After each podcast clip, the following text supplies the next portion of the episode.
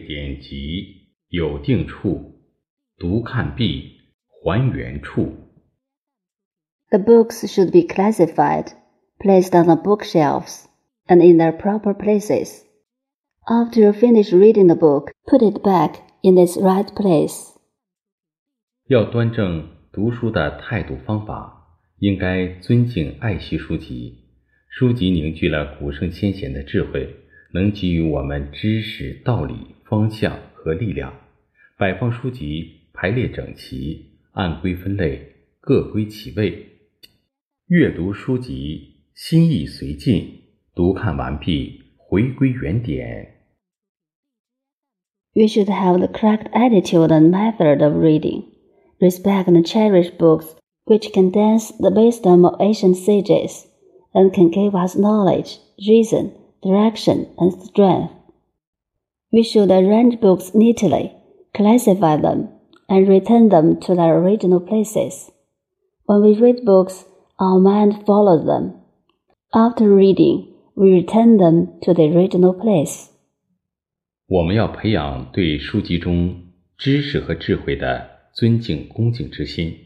良好的行为习惯是从点滴小事做起。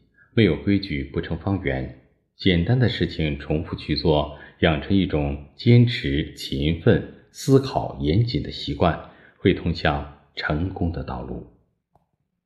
We should cultivate our respect for knowledge and wisdom in books. Good behavioral habits start with minor matters. Nothing can be accomplished without norms or standards. Doing simple things repeatedly and developing a habit of persistence, diligence, thinking, and strictness will lead to success. 有定处，不仅要从书籍中汲取知识、道理养分，还要按照各种道德标准、文明要求，把它运用践行落实在学习、工作、生活中。读看必，还原处。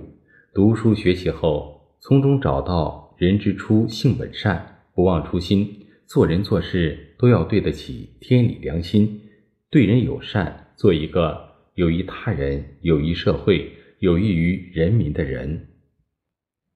Placed in a fixed position tells us that we should not only draw knowledge, reasons, and nutrients from books, but also apply, practice, and implement them in study, work, and life, according to various moral standards and civilized requirements. Returned to the original place after reading. In reading and studying, we find when people are born, they are kind in nature.